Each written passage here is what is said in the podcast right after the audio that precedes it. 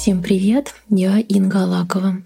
Моя аудиовизуальная инсталляция «Радиосимфония» была создана как размышление о техническом прогрессе, воспеваемом русским музыкальным конструктивизмом в 20-е годы, который являлся главной музыкой прогресса и новой жизни, состоящей из звуков машинерии и производства. Механизм являлся основой для идеологии, где не только машины движущиеся шестеренки, но и люди, как разные детали, становятся одним слаженным механизмом вместе, работающим во имя светлого будущего. Давайте представим, что это будущее наступило.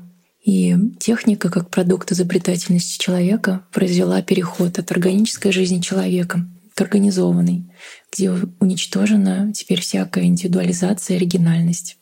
Мы живем в механизированном мире, где механическое и природное соединено до такой степени, что сложно сказать, остались ли люди, умеющие мыслить вне общеструктурированной машины и чувствовать независимо от настроек.